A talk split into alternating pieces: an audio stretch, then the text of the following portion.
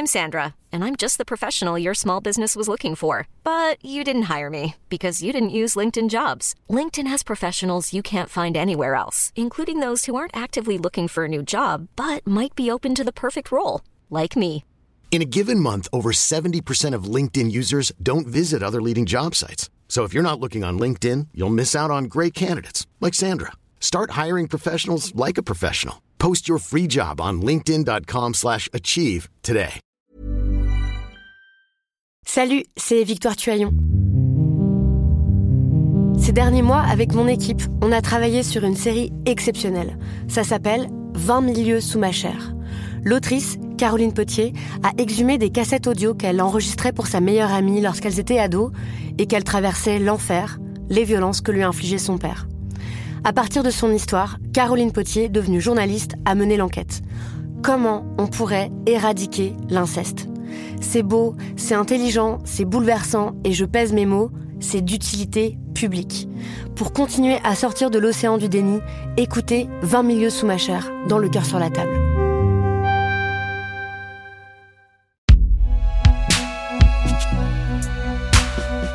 Un podcast Binge Audio.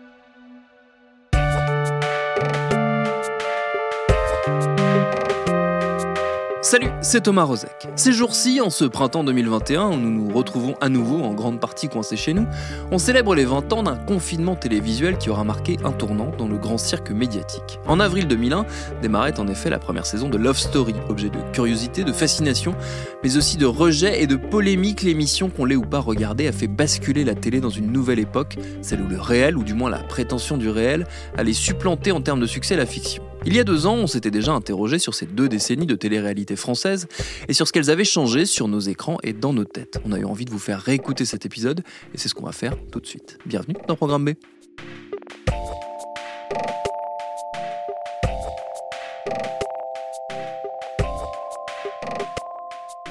En 20 ans, la télé de l'époque a eu le temps d'attirer à elle plus que des spectateurs et spectatrices, mais également des chercheurs et des chercheuses. C'est le cas de celle qui était notre première invitée à l'époque, la sociologue des médias Nathalie Nadeau-Albertini, à qui j'avais donc passé un coup de fil pour qu'elle retrace avec moi les grandes lignes des évolutions de la télé-réalité depuis le phénomène polémique du loft. Pour les producteurs, il y a la question de l'après-loft, c'est-à-dire que euh, on ne peut pas refaire, euh, une rupture des normes, elle a déjà été faite. Donc, il faut trouver autre chose. Et donc, les, les producteurs vont euh, faire deux choses. C'est-à-dire que d'un côté, ils vont essayer de, de répondre aux, aux, critiques en les apaisant. Donc, par exemple, euh, on va sortir la Star Academy. Donc, la Star Academy, on dit ah non, mais ils ne font pas rien parce que l'une des choses euh, qui était reprochée au loft, c'était que c'était des, des personnes qui, qui, qui ne faisaient rien en oui. fait de la journée. Et donc, on dit mais là, on va euh, mettre en, en, évidence un talent, on va aider euh, des talents à éclore. Et puis, on a un autre, euh, un autre pan de, de la télé-réalité qui, en fait, va intégrer les, les critiques en en faisant un élément de définition. Je vais vous prendre la ferme célébrité. Donc, la ferme célébrité, c'est en 2005, donc c'est quatre ans après le Loft, c'est sur TF1. On prend des personnes qui sont un petit peu connues, euh, on leur demande de, vivre pendant euh, un certain temps dans un quelque chose qui ressemble à une ferme version euh, 19e siècle. Et ce qu'on montre, c'est des personnes qui vont souffrir parce que c'est difficile, c'est difficile pour tout le monde. Donc ça, on reprend en fait l'une des critiques qui avait été faite euh, au loft, c'est-à-dire la critique du sadisme. Et on dit, vous avez raison, on est sadique, mais pour la bonne cause. C'est-à-dire qu'en même temps, on désamorce en disant, attendez, ces personnes-là que vous voyez souffrir, en fait, ce qu'elles font, elles font une sorte de, de, transaction éthique, c'est-à-dire qu'elles acceptent de souffrir momentanément pour, en fait, gagner de l'argent pour une association qui, elle, va aider des personnes qui ont été beaucoup moins euh, favorisées par la vie et qui souvent étaient en situation de handicap lourd. Donc il y a cette idée, d'un côté, on dit oui, vous avez raison, euh, c'est sadique, mais en même temps pour la bonne cause. Donc finalement, vous avez là, en fait, la, la télé-réalité va se, va se structurer euh, en suivant en fait les, les, critiques qu'on qu lui a adressées, à la fois en les validant et en les démentant. Et puis, ça c'est le premier temps. Et le deuxième temps de la télé-réalité, c'est le tournant des anges.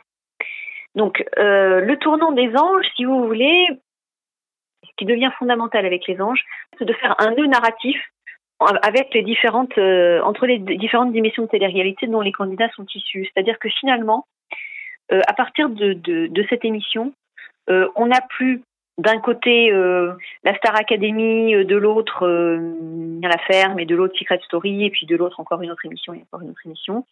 Finalement, on ouvre l'histoire de, de, de, la télé-réalité et on en fait une espèce de grand feuilleton qui, euh, qui en fait se répond d'émission en émission. Donc non seulement d'émission en émission, mais aussi en intégrant les, les, le phénomène des réseaux sociaux. C'est-à-dire que, en fait, les candidats, quand ils vont sortir d'une émission de télé-réalité classique, Secret Story, ils vont communiquer après sur les réseaux, ils, vont communiquer entre eux sur les réseaux, et ils vont continuer euh, l'histoire sur les réseaux. Il faut, quelque part, ils commencent à en faire un feuilleton. Donc, ce qui fait qu'au fil du temps, la focale n'est plus sur une émission comme pour le Loft, où on disait le Loft, le Loft, le Loft. Non, non, non. C'est sur un candidat. C'est-à-dire que c'est plus une émission qu'on va suivre, c'est un candidat. Là, pour moi, on est dans le deuxième temps de la télé-réalité, puisque c'est le candidat qui devient le centre de l'attention. Est-ce qu'il en reste vraiment concrètement quelque chose à la télévision Ou est-ce que finalement ce ne sont pas que des vestiges quelque part de cette télé et que tout, le reste a migré justement vers le numérique, vers YouTube, vers euh, les stories Instagram, vers les stories Snapchat, vers d'autres incarnations toujours en images mais qui ne se font plus par la télévision? C'est les deux. C'est-à-dire qu'en fait, on n'est plus dans une histoire que l'on peut penser en termes de télévision. On est dans une histoire transmédia qui tantôt va passer par la télévision, tantôt va passer par, le, par, euh, par les supports numériques. Ce qui donne aussi cette impression de vestige, c'est que finalement, avant, on avait l'habitude de penser, voilà, c'est à la télévision et après, éventuellement sur, euh, sur les réseaux. Là, c'est partout, c'est vraiment les deux en même temps et, et, ça semble être au même niveau. Vous voyez, vous avez les, les candidats qui peuvent raconter leurs propres histoires, ce qui est assez nouveau parce que effectivement, dans la télévision classique ou dans, dans les médias classiques, euh, Vous n'avez pas la maîtrise de la narration. C'est ça, il n'y a pas la maîtrise de la narration. Alors que là, il y a cette maîtrise de, de la narration. Donc on est dans une, dans une autre façon de raconter les histoires, si vous voulez. Et au-delà de ça, euh, il n'y a même presque plus besoin, euh, quelque part, des personnages créés par la télévision, des candidats, puisque, quelque part, avec un, un smartphone, n'importe qui peut devenir un acteur de cette espèce de, on va dire, de, de reliquat ou de satellite de ce qu'a été la télé-réalité. Oui, Hum, d'une certaine façon, oui. Mais après, effectivement, tout le monde peut, mais tout le monde n'y arrive pas. Oui. Donc la question, c'est pourquoi? En fait, quand vous regardez, ça suppose en fait de la part des, des personnes qui font ça euh, une capacité de, à la fois de mise en scène de soi et de narration de soi-même, et en même temps de comprendre quelles peuvent être les attentes d'un public potentiel. Oui. Ça suppose quand même un, un certain nombre de, de, bah, de compétences. Et après, ça suppose aussi une, une capacité d'adaptation aux critiques. C'est ce qui explique sans doute aussi peut-être que le, le, fait que certains personnages ou certains, certaines stars de, du web ou du, du monde numérique finissent quelque part par s'entourer d'équipes, de, professionnels et opèrent une professionnalisation et se rapprochent finalement de ce qu'a pu être la télévision, une certaine forme de télévision, au fur et à mesure, même, même en ayant commencé tout seul. Tout à fait, parce que effectivement, il y a un moment où il y a une professionnalisation de, de l'activité. Donc après, ça semble presque presque naturel d'avoir des, des, professionnels qui vont euh, bah, qui vont aussi les, les, les aider à, euh, à maximiser leur potentiel quelque part.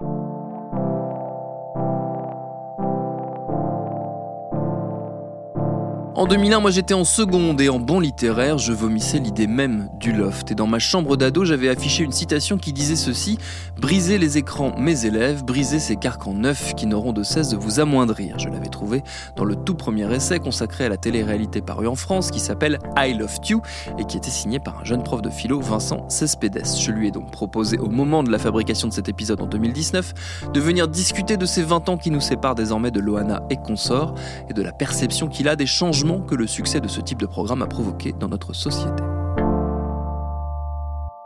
Alors oui, on a presque 20 ans de, de télé-réalité, euh, en tout cas 20 ans dans le monde, puisque ça a commencé en 99 et en France en 2001.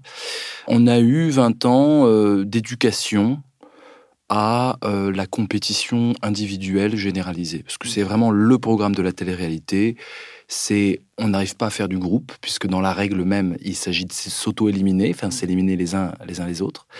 Donc le groupe, la fraternité, la solidarité, la république, la démocratie, tout ça, c'est des foutaises. Seul compte euh, l'individu livré en, en termes d'agressivité, de compétition et de ruse et de perversité à une fausse communauté sympathique qui veut en fait nous éliminer.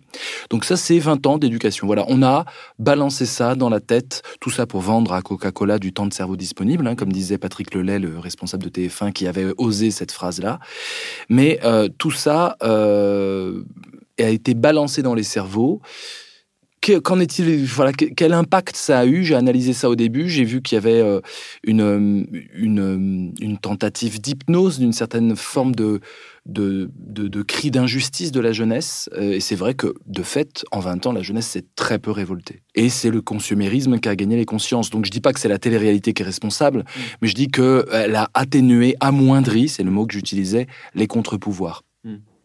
Et, et, justement, là, elle, elle a migrer cette télé-réalité, c'est-à-dire qu'elle n'est, elle n'est plus vraiment une télé-réalité, mais une forme de multi-réalité, c'est-à-dire qu'on retrouve ces codes un peu partout, notamment, je pense, dans la, mise en scène de soi euh, qui est impulsée par, euh, par les réseaux sociaux. Ça, c'est sans doute un héritage aussi de, cette euh, fabrication de la télévision. Ah oui, tout à fait. Je, disais déjà à l'époque que l'écran est très hypnotique par le vide qu'il manifeste et puis le visage nu Hmm. des fameux lofters ou de voilà. il y a une sorte de fascination d'un visage nu qui dit, on, peu importe ce qu'il dit, on est fasciné par un visage. Euh, euh, Eisenstein, un, un, grand réalisateur de, de cinéma d'avant, euh, parlait de la géographie fervente d'un visage qui s'étale devant l'écran. C'est vrai, la géographie fervente. N'importe qui, euh, n'importe qui est beau. Enfin, voilà. Donc il y a cette sorte d'hypnose très narcissique de oh la jeunesse est belle, et puis la jeunesse n'est pas rebelle. Mm. Hein, c'est ça aussi le spectacle de la télé-réalité, c'est-à-dire c'est-à-dire qu'on montre une jeunesse soumise à la production, soumise euh, dans le contrat, hein, euh, soumise. Jamais vous avez euh, un coup de poing dans la figure du présentateur par un mec euh, mm. qui en a marre de se faire humilier. Donc il y a eu une sorte de sadisation euh, organisée, programmée de la jeunesse. Il y, a, il y, a, une délectation jouissive de voir la jeunesse punie.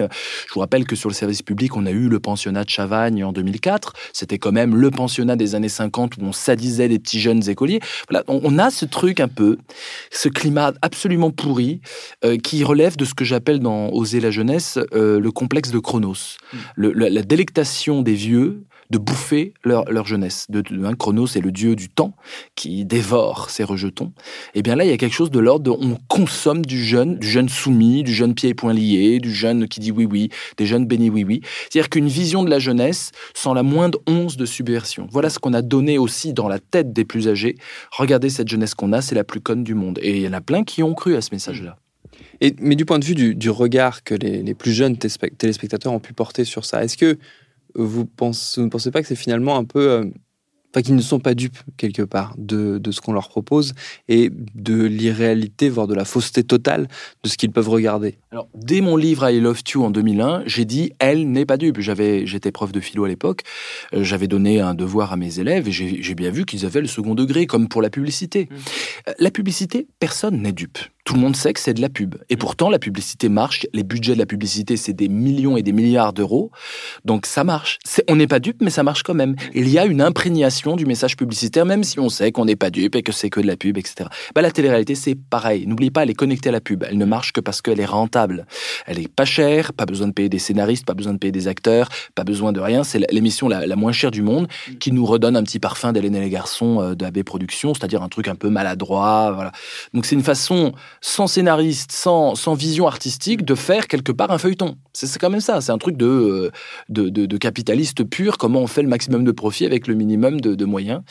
Mais elle n'est pas dupe, mais ça s'imprègne. Mm. Ça s'imprègne partout, à tous les niveaux. Et vous aviez raison. J'ai pas répondu à votre question. Euh, mais c'est vrai que les codes aujourd'hui euh, euh, de, de, de, du journalisme sont imprégnés de télé-réalité. C'est vrai que les selfies, c'est très télé-réalité. La, la, la, ce qui a tué la réalité, finalement, c'est en fait l'explosion de la télé-réalité dans les vies quotidiennes. Mmh. C'est-à-dire que nous sommes maintenant nos propres héros de télé-réalité. Mmh.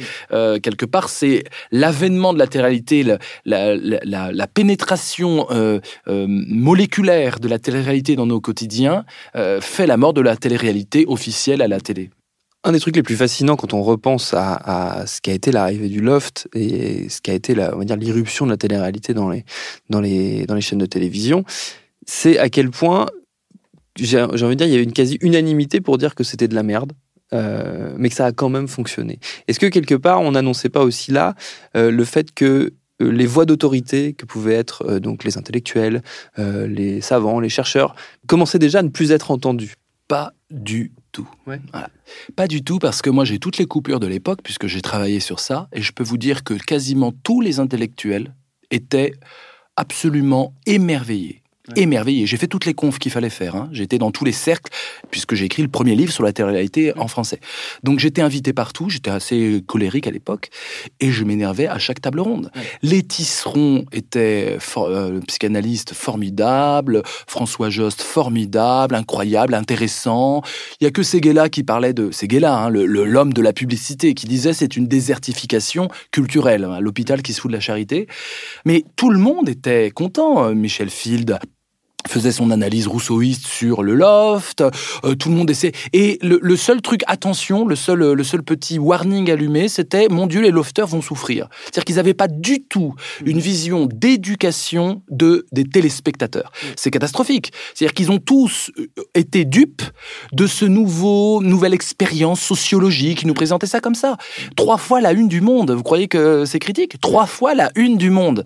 Donc euh, tout le monde était. J'étais la seule voix dissonante. C'est pour ça qu'on m'invitait d'ailleurs, pour critiquer, et euh, ils ne comprenaient pas que ma critique, c'était en termes d'éducation d'une génération, et non pas les pauvres lofters vont-ils se suicider dans les chiottes? Parce que c'est ça qu'ils nous disaient. Hmm. Il y avait quand même, dès la première émission, deux psys, enfin une psychanalyste et un psychanalyste, hmm. euh, un psychiatre, qui étaient là pour vérifier que ça n'allait pas se suicider dans les chiottes, avec des caméras dans les toilettes. Donc on en était là. Hmm. Là, ça montre la faiblesse des intellectuels venant, pour la plupart, du monde universitaire, qui ont rien capté. Et là, quand je vois les universitaires essayer de faire de la philo, essayer de penser le monde d'aujourd'hui, ils se plantent à chaque fois. Enfin, c'est quand même spectaculaire, cette déconnexion qu'on a des élites intellectuelles par rapport à, des phénomènes d'embrigadement et de conditionnement euh, capitaliste. Vous avez eu la sensation de ne pas être entendu euh, à l'époque, d'être un peu tout seul, de, batailler, euh, d'être un peu le, Don Quichotte quelque part de, cette télé-réalité? De fait, je l'étais. de fait, je l'étais. Voilà, très vite, j'ai compris qu'il fallait que je sorte du loft moi-même, donc j'ai fait mon deuxième livre sur les violences urbaines. Ça n'avait absolument rien à voir. Mm. Quoique, moi, je prêchais pas dans un désert. J'avais une, une, ligne euh, qui, était, qui me semblait évidente et j'étais très étonné que personne euh, embraye le pas. Quoi. Mm. Alors ils l'ont après embrayé plus tard, mais c'est resté très mou parce que c'était un pouvoir financier énorme. Vous voyez, euh, le, monde intellectuel est très soumis à l'argent. Hein. Les colloques, tout ça, ça coûte cher et on gagne notre argent en conférences. Mm. Donc si vous commencez à dire du mal de puissance, c'est compliqué pour les conférences. Vous mentionnez les violences urbaines, qui était le thème du deuxième livre que vous avez signé à, l'époque. Euh, justement, ça me fait penser à ce qu'on se disait au début, que sur l'absence, on va dire, quelque part, de grands mouvements de, de manifestations, de protestations de la jeunesse, il y a quand même eu 2005. Ça n'était pas une manifestation euh, au sens strict, c'était un cri de colère pur et dur. Euh, il, y a donc, il y avait donc quand même encore euh, on va dire une jeunesse qui pouvait se rebeller, mais qui ne se rebellait plus comme le faisaient les, les, les, on va dire leurs, leurs, prédécesseurs, qui ne descendaient pas forcément dans la rue avec des slogans. C'était plus les mêmes types de, de, protestations. Ah, mais tout, tout dépend du slogan. C'est, à dire que euh, manifester de la colère, c'est bien, mais sans slogan, ça sert à rien. Mm. Et il y a eu une absence de slogan presque pour la première fois mm. depuis les mouvements de protestation des jeunes. Pas de mots. Et ce que leur a dit, je crois que c'était Romano, je sais plus qui, euh, un, politique leur a dit, vous ferez mieux de, regarder la Starac, la finale de la Starac, plutôt que d'être dans la rue. Voilà, voilà. Donc vous voyez, ça c'est complètement lié, quoi. Plutôt que euh, soyez hypnotisés, les gars, restez hypnotisés. Mm. Et, les gilets jaunes, c'est pour moi la, la, grande nouveauté des gilets jaunes, même si elle n'est pas, c'est pas tellement relayé avec les banlieues tout ça, c'est que tout d'un coup on a euh, des mots maladroits, etc. Mais on a des mots d'une puissance radicale. Mm. Hein. Le suicidez-vous, tout le monde a pleuré en oh mon Dieu, on dit aux flics suicidez-vous. Ministère Hammer, il disait quoi euh, Réécoutez du rap de Ministère Hammer sur les flics et vous voyez un peu le truc. Donc c'est la même veine. C'est-à-dire qu'à un moment, quand la répression montre son visage arrogant et dit oui, on, vous réprime et on aime ça et on jouit de vous réprimer, mais à un moment, il faut être radical au niveau du verbe. Mm. Et, ça va revenir. Euh, il y aura d'autres, il y aura d'autres mouvements comme ça parce que euh, le capitalisme arrive en bout de course. C'est plus que la télé, c'est le capitalisme qui arrive en bout de course. Euh, en 2001, quand je disais il faudrait sortir du capitalisme, on me prenait pour un anarchiste fou, etc. Maintenant, je pense que tous les jeunes, ils sont conscients de ça, qu'il faut sortir du capitalisme. Donc l'avancée, elle est réelle et elle est politique l'avancée. Mais euh, comment on fait? C'est sur, le comment on fait qu'on risque de régresser. Parce que la, case qui consiste à dire il faut jouer le jeu et de l'intérieur, mais non, de l'intérieur que dalle. Donc il faut trouver euh, des techniques de sabotage intellectuel conséquentes. Mm. Euh, et la télé-réalité nous montrait qu'en fait le système n'est pas sabotable. Mm. La leçon de la télé-réalité, c'est regardez, il y a une règle, c'est le règlement, mm. et ce n'est pas sabotable. La seule fois où ça a été saboté, c'est quand à la fin du premier loft, tout le monde était débutant, y compris la prod. Ils ont pris Castaldi, euh, le présentateur, ils l'ont mis dans la piscine, c'était pas prévu. C'est la seule rébellion réelle qu'on ait eue, mais euh, en fait, c'est ces genres de rébellion qu'il faut, euh, qu'il faut essaimer pour changer vraiment la donne, changer le monde.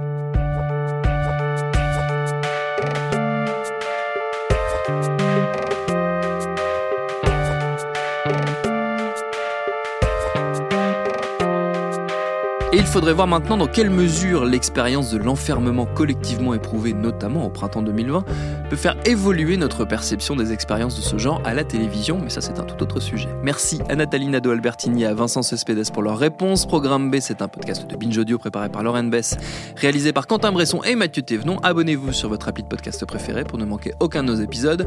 Facebook, Twitter, Instagram pour nous parler et à lundi pour un nouvel épisode.